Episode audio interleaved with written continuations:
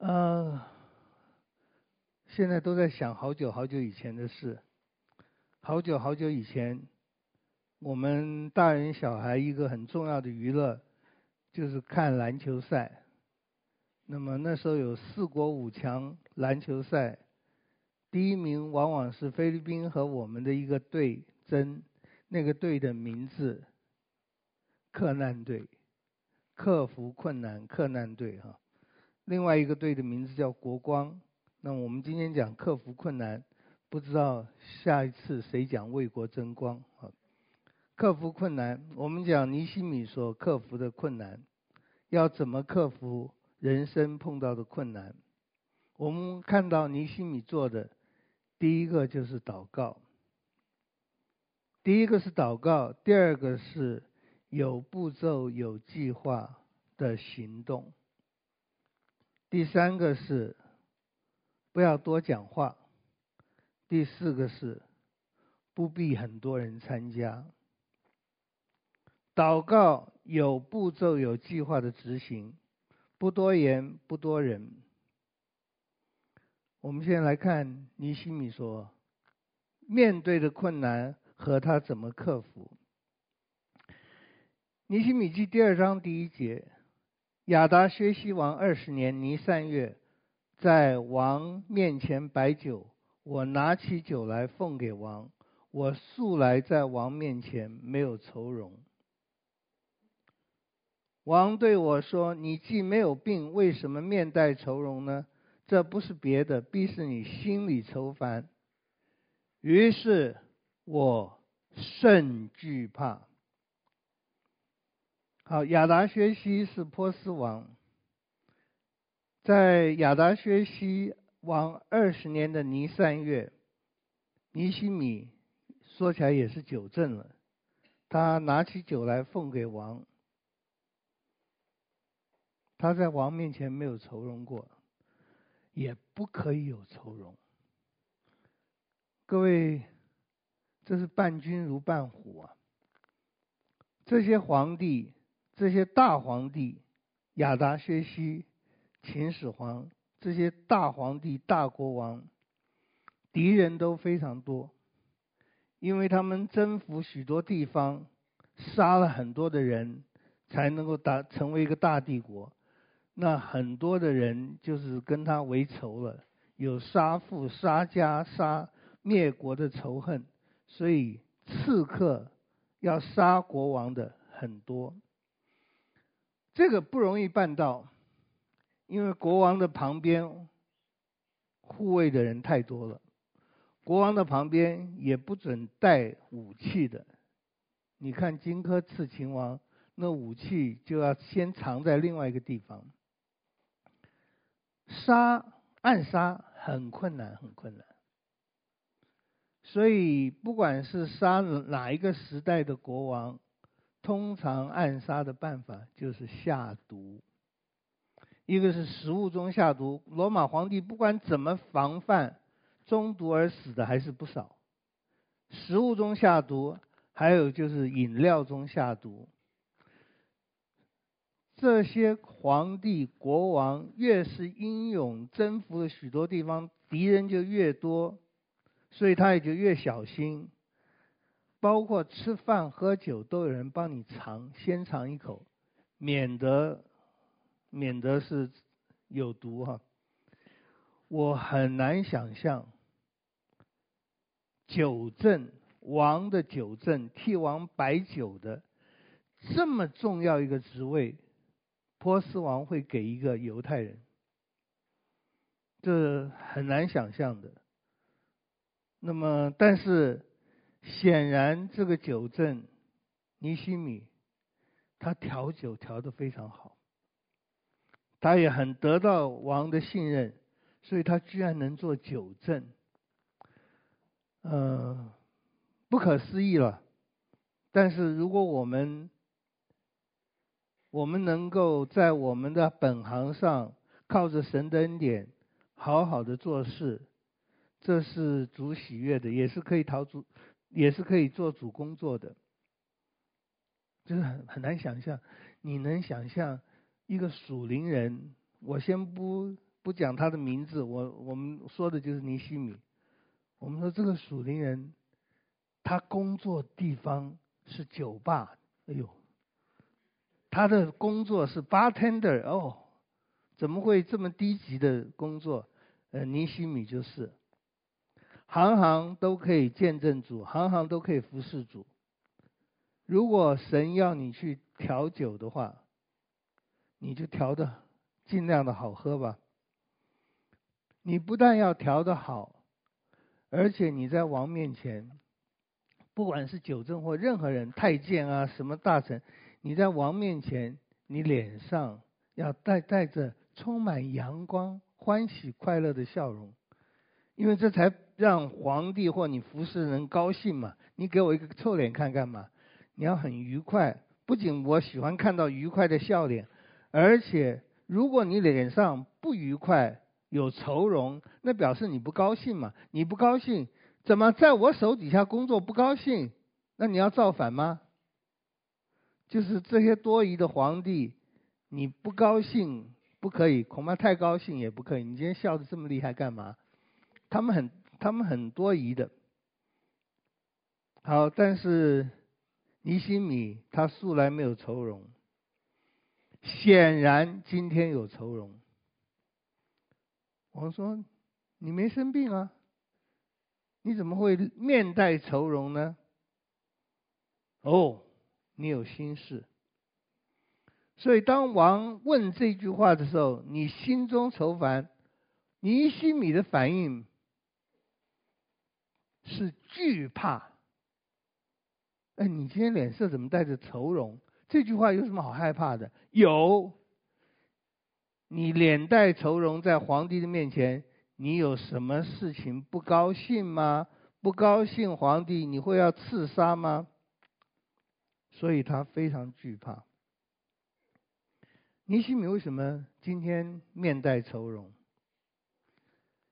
因为他已经祷告四个月，没有听到主做什么事，祷告四个月。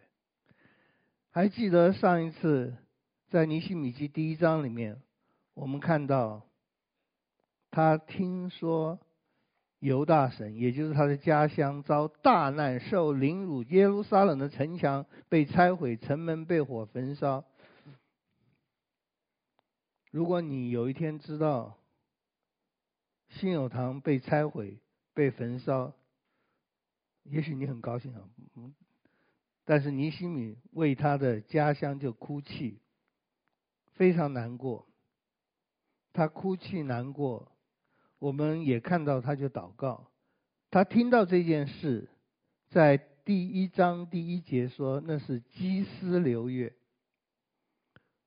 现在在第二章第一节说是尼散月，这两个月相隔的。这两个月相隔的是四个月的时间，四个月祷告没有结果，神没有开什么路。哎呦，我要说，魏王调酒是最被信任的人了，但是仍然还活在恐惧当中。罗斯福总统在二次大战的时候提出四大自由，有一个就是。免于恐惧的自由，我以前根本听不懂。Freedom from 免于恐惧的自由，什么叫免于恐惧啊？恐惧就是害怕嘛，害怕怎么免于呢？我看到人要打我，我就会害怕嘛，怎么免于呢？现在年纪慢慢大了，就知道免于恐惧实在是很重要，而且也是没有办法由这个世界的政权，包括罗斯福总统来提供的。我们是活在恐惧当中，我们怕死，我们怕病，我们怕老，我们怕丑，我们怕没有朋友，我们生活在恐惧当中。尼希米为王调酒，他是最受信赖的，仍然活在恐惧当中，而且在恐惧当中不能流露恐惧，要强颜欢笑。诗篇一百三十七篇第三节，你们喜欢歌剧的，Verdi 写过一个《Nabucco》里面的合唱曲，就是从这里来的。掳掠我们的要我们唱歌，抢夺我们的要我们作乐，说给我们唱一首西安歌吧。我们怎能在外邦唱耶和华的歌呢？我怎能不流露恐惧啊？这不是我的家，我的家受到凌辱，我的家人死亡，我的家乡被火焚烧，怎么唱呢？我们流露在外邦，流流流放在外邦，我们怎么唱呢？啊，我们回到耶路撒冷就好了。啊，如果有一天我能回到信友堂聚会就好了，在耶路撒冷就好了，是吗？大卫，他从小在很困难的工作环境中长大。他牧羊，他跟扫罗讲，会有狮子，会有熊来吃羊。大卫说，他们来的时候，我就抓住他们的胡须，把他打死。这个小孩子不知道有没有吹牛啊？能把狮子胡须抓住，然后打哦。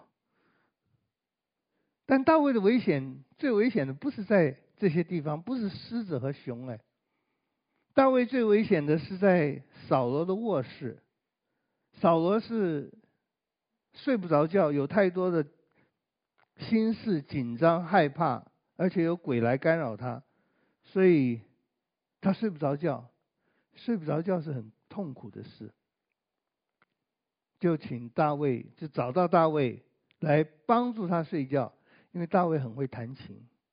弹琴唱歌，扫罗就睡着了。顺便说，我听说康牧师的讲道也有这种本领。你睡不着觉，就听我的录音，一听就睡着了，呼呼大睡。那么大卫弹琴，扫罗就睡着了。但是扫罗后来越来越严重。大卫弹琴，扫罗不但不睡。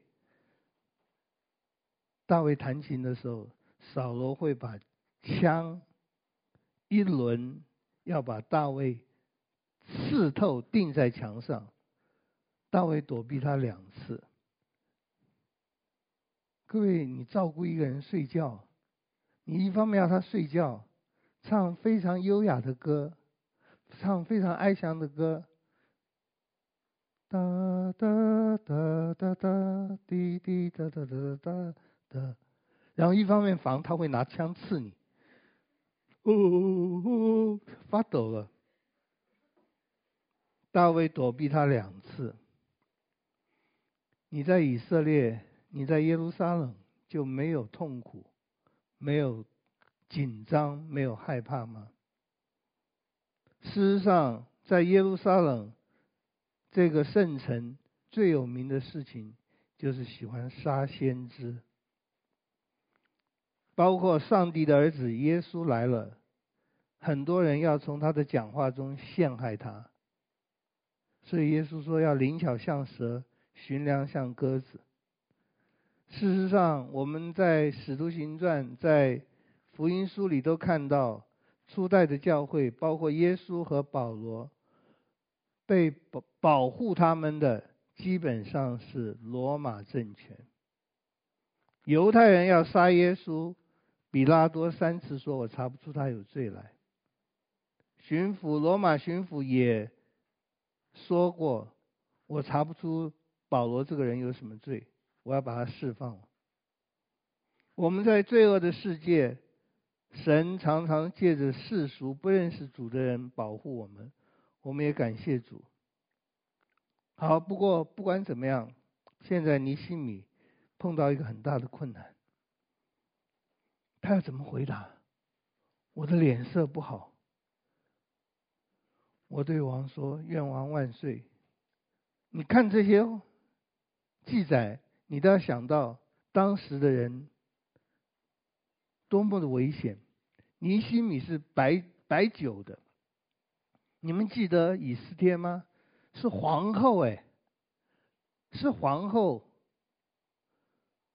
她。知道波斯有个规矩，皇帝不召你进去，你进去见他，除非皇帝摆出金帐，否则旁边的人马上会把你抓抓抓起来，就枪毙了。那时候没有枪嘛，就是砍头了。不敢，没有招，不敢去。我不知道今天你们家里有没有这种事？爸爸要擅自入啊，妈妈要擅自入爸爸的房间，没有经过允许进去就一一刀砍下来，好恐怖。现在尼西米亚怎么回答？我感谢主，他很会讲话。先说愿王万岁，再说我列祖坟墓所在的那城荒凉，城门被火焚烧，我岂能面无愁容呢？回答的恰到好处，没有责备王，也没有说我对王不满意，而是说很遥远，我的家乡荒凉了，被伤害了，我能面无愁容吗？哎呀，他不但回答了问题，他还将了你，将了王一军。王是你，你愁不愁？是你，你烦不烦？是你，你难过不难过？是你，你能够不难过吗？脸不带愁容吗？王被感动了。你要什么？你要求什么？于是我默祷天上的神。好，我们今天说怎么克服困难。第一个就是要祷告。当王说你要什么的时候，他就祷告，默祷天上的神。很感谢主，他是一个随时祷告的人。我们希望也能够如此。尼西米听到坏消息的时候，他会祷告。尼西米记一章三节，他听说犹大省遭大难，听见这话，他就禁食祷告。第二个，他有好机会的时候，他会祷告。当王在尼西米记二章四节说你要求什么，他就祷告。一面跟人讲话，他一面心里在祷告，他的生活随时在祷告的。第三个。仇敌讥笑他的时候，他会祷告。尼希米记第四章第四节，当仇敌讥笑的时候，他一面回嘴，一面说：“我们的神啊，求你垂听，因为我们被藐视。”第四个，他检讨工作的时候，他会祷告。尼希米记第五章十九节。我的神啊，求你纪念我为这百姓所行的一切事，施恩于我。我做了这个、这个、这个、这个事情，请你纪念，请你纪念我所做的工作。第五个，仇敌恫吓的时候，他会祷告。当大家来吓你的时候，魔鬼来吓你的时候，尼希米记六章九节，他们都要使我们惧怕。意思说，他们的手臂软弱，以致工作不能成就。神啊，求你坚固我的手。第六个，仇敌欺骗的时候，他会祷告。尼希米记六章十十四节，我的神啊，多比亚、参巴拉女先知挪亚底和其余的先知要叫我惧怕，求你纪念他们所行的这些事。你可以看到尼西米的敌人真是很多，而且敌友几乎不能分。很多人是他自己的同胞，很多人是当地有势力的，他的困难很多很多，所以他的祷告也很多。他们要叫我惧怕，求你纪念他们做的这些事。第七个，他洁净圣殿的时候，他会祷告。尼西米记十三章第十四节：我的神啊，求你因这事纪念我，不要涂抹。我为神的殿与其中的礼节所行的善，我做的善，请你记得，意思也是请你帮助。第八个，他勉励人守安息日的时候，他会祷告。尼希米记十三章二十二节：我的神啊，求你因这事纪念我，照你的大慈爱连续我。第九个，他在赶逐祭司一些不称职的坏祭司的时候，他祷告。尼希米记十三章二十九节：我的神啊，求你纪念他们的罪，因为他们玷污了祭司的职任，违背你与祭司利未人所立的约。最后第十个，你在尼希米记可以看到，他派百姓献财。和献土产的时候祷告，尼希米记十三章三十一节，我的神啊，求你纪念我，施恩于我，克服困难，养成一个随时祷告的心，不只是克服困难，任何时候我们随时能祷告，把我们的心里的意念告诉主，向主求告，赞美感谢他，常常祷告，常常祷告。随时祷告，他一面祷告，他一面准备要回答王的问题。你要求什么？显然，他在默祷天上神的时候，他所求的可能不是主啊，求你指示我现在要怎么回话。我觉得他已经成竹在胸了。他所求的大概是求主给他勇气，给他流利的口才，能讲得好。我为什么说他成竹在胸了？因为在过去四个月，在祷祷告的时候，他也显然想到该做什么。各位做酒证调酒，酒要放在哪里？怎么拿最方便？这也有学问的。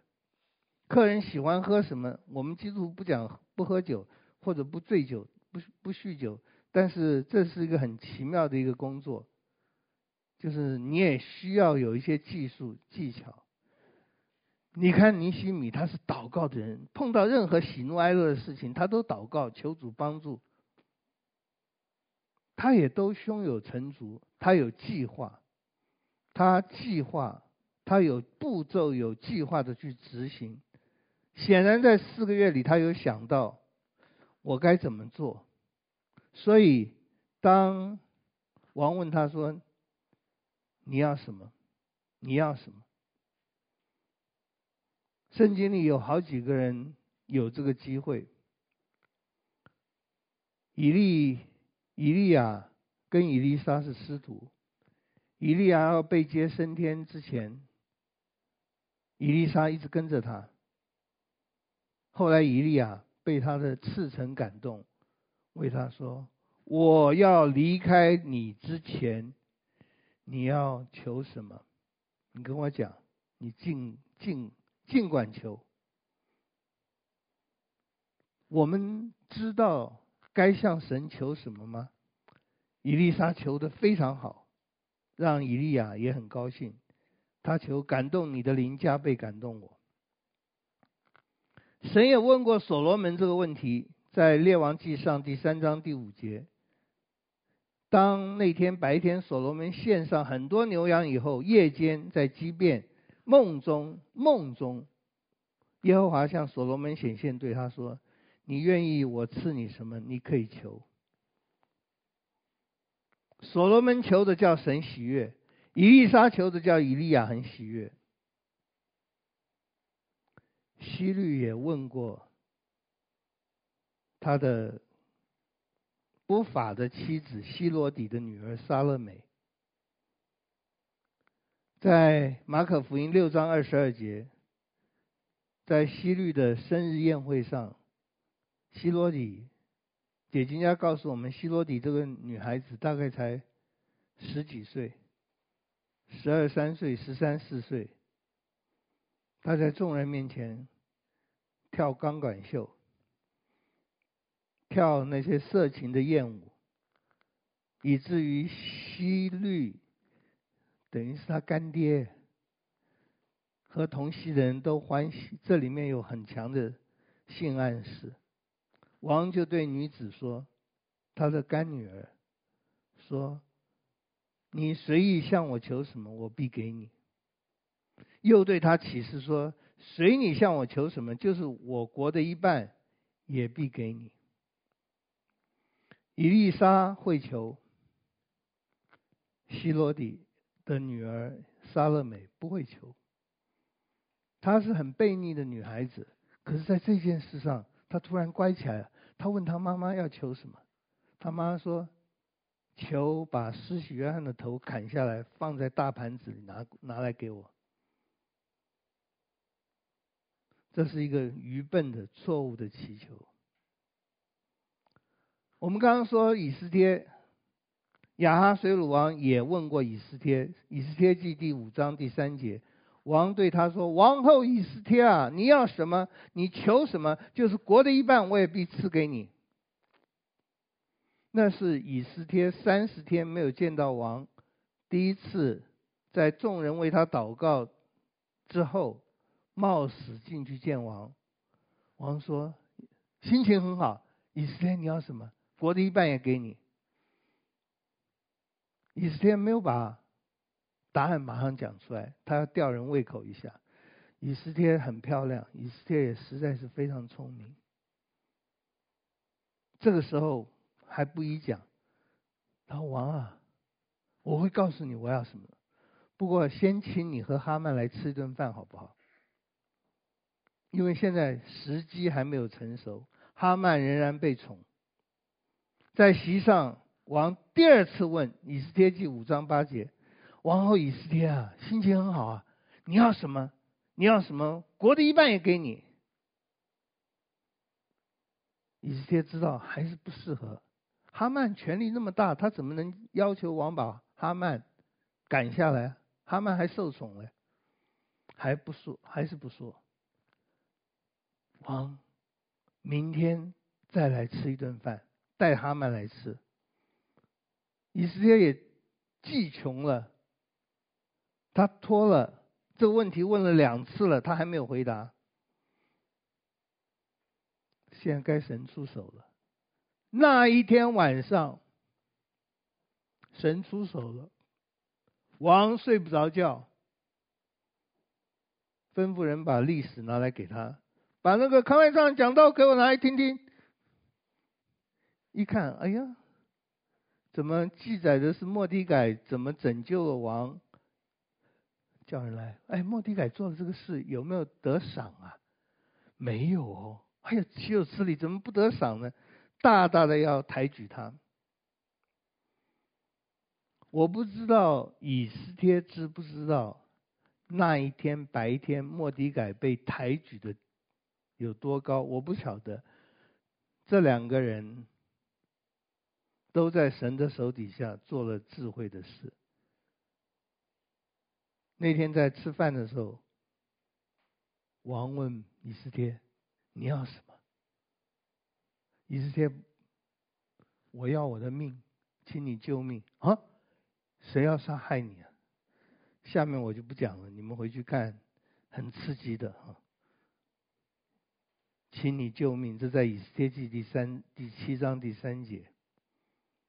有人听到你要什么的时候，回答的很好；有人回答的很不好；有人求的很不好。所罗门的哥哥亚多尼亚不会求，他不会求，他竟然托拔示巴向所罗门求大卫的宠女亚比煞。拔示巴也很笨。有人说拔示巴是金发美女啊，才能引诱大卫；也有人说金发美女，女人的美丽跟她的智商成反比，这大概是丑女讲的话。不过，回到尼西米，他很有计划，他成竹在胸。二章五节，我对王说：仆人若在王眼前蒙恩，王若喜欢。求王差遣我往犹大，到我列祖坟墓所在的那城去，我好重新建造。那时候，王后坐在王的旁边。王问我去，王问我说：“你去要多少日子？几时回来？”我就定了日期。于是王欢喜差遣我去。聪明啊，胸有成竹啊！王，我要去多久的日子？不能去太久，因为王信任他。找一个酒政取代他不容易，也不能去太短，因为那么多事情要处理。他有很恰当的计划去执行，然后他也知道他需要什么。二章七节，我又对王说：“王若欢喜喜欢，求王赐我诏书，通知大河西的省长，准我经过，直到犹大。”你们记得以斯拉记吗？尼希米做的跟以斯拉刚好相反。尼希米说：“多多益善，帮助多多益善。王，你要这里帮我，那里帮我，钱也要帮，人也要帮。”以斯拉说：“我不要你帮，我靠上帝。”其实两个人都靠上帝。尼希米有尼希米的观点，以斯拉有以斯拉的观点。我们不是照本宣科的学某一个人，我们学到他逃出喜悦的地方。尼西米觉得这个时候需要王给帮助，好排除各样的困难。以斯拉觉得他是以色列的文士，他如果求助于王的东西是不雅不合适的。我觉得他们都很都有道理。王就派了军长和马兵护送我，我到了河西的省长那里，将诏书交给他们。河伦人参巴拉并为奴的亚门人多比亚听见有人来为以色列人求好处，就甚恼怒，他有敌人了。他在耶路撒冷住了三日。他不是闲着闲着哦，他精通宫廷的斗争，他也知道人事应该怎么安排。二章十二节。显出他不多言。我夜间起来，有几个人也一同起来，但神使我心里要为耶路撒冷做什么事，我并没有告诉人。除了我骑的牲口以外，也没有别的牲口在那里。当夜我出谷门，往哪里哪里去。他有什么计划，没有跟别人讲，因为人多口杂，这个事让敌人晓得了，会来破坏的。他自己晚上深夜去看哪些地方有哪些伤害，哪些地方有破口严重，哪些地方应该有哪些人来修建，他都胸有成竹。这个我们下你们下一次会听到。他他去，他看二章十六节，我往哪里去，我做什么事，官长都不知道。我还没有告诉犹大平民、祭司、贵胄、官长和其余工做工的人，他一个人有这个意向，一个人有这个负担。他看适度的衡量，适度的考察，胸有成竹。好了，二章十七节说，以后不知道多久以后，不知道多少时间，他觉得恰当的时候到了。二章十七节，我对他们说：“我们所遭的难，耶路撒冷怎样荒凉，城门被火焚烧，你们都看见了。来吧，我们重建耶路撒冷的城墙，免得再受凌辱。”我告诉他们，我神施恩的手怎样帮助我，并王对我所说的话，他们就说：“我们起来建造吧。”于是他们奋勇做这善工，这也是信友堂现在特别需要的。当然，以后同样的需要，众教会都需要。即使我们不是在物质的建堂，我们灵里的建造也没有休止的一天，也没有哪一天魔鬼没有拦阻。大家就讥笑，就拦阻，嗤笑他们。你们要背叛王吗？二章二十节，我回答他们说：“天上的神必使我们亨通，我们做他仆人的要起来建造。你们却在耶路撒冷无份无权无纪念。我们希望多多益善，越多的人跟我们一起来合作侍奉上帝越好。但是我们要有的时候像韩信一样，韩信将兵多多益善。”有的时候我们是贵精不贵多，希望教会每个人都参与教会的建造，包括各位在内，不管是老的小的，我们一定要同心合一的建造主主的殿，帮助我们常常祷告，凡事祷告，帮助我们有计划有步骤的执行。帮助我们不多讲话，该讲的讲，不该讲的不要讲。我们也不必多人，众志成城，希望每个人都有心，但是没有心的，多一个也是太多了。嗯，英国有一次跟法国作战，那么有一个大臣，也是皇，也是国王的亲戚，他说：“哎呦，我们要跟法国人作战，法国人那么多，我们这么少，他们以逸待劳，我们很疲倦。”哎呀，如果现在有一万生力军来，多么的好！国王听到了，国王就说：“谁说我们还要更多的人呢？”，然后一看，哦，是我的表哥。他不，他跟全军，他一面一面跟表哥讲话，一面跟全军讲话。他说啊。我很乐意把我的饮食、我的财富跟人分享。他说：“但是荣誉，我是非常强烈的要抓在我手上。”表哥，各位，我们今天跟人作战，一个多余的兵都不要，不但不要。张贴布告，谁害怕请退。这跟机电做法有点像。谁害怕请退。我们今天这一仗，我们一定会得胜。到几十年后，我们老了，我们跟我们的子孙在一起，我们还会像老人一样啰嗦的讲：“你看到这个疤痕没有？你看到这个疤痕没有？”这是我在什么什么什么时候战场上负伤的。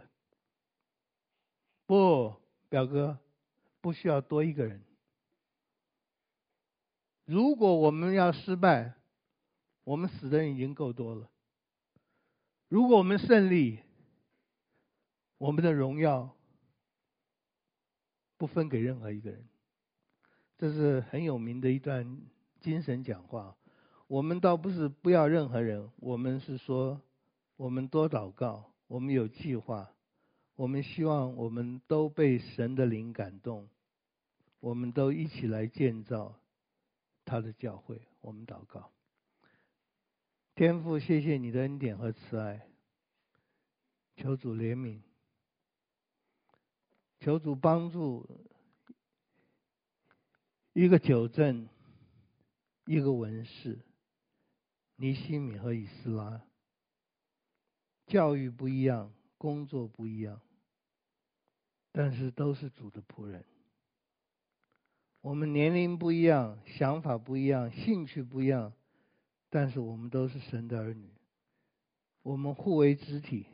我们记得你的话说，有的肢体是荣耀的，有的肢体是卑贱的。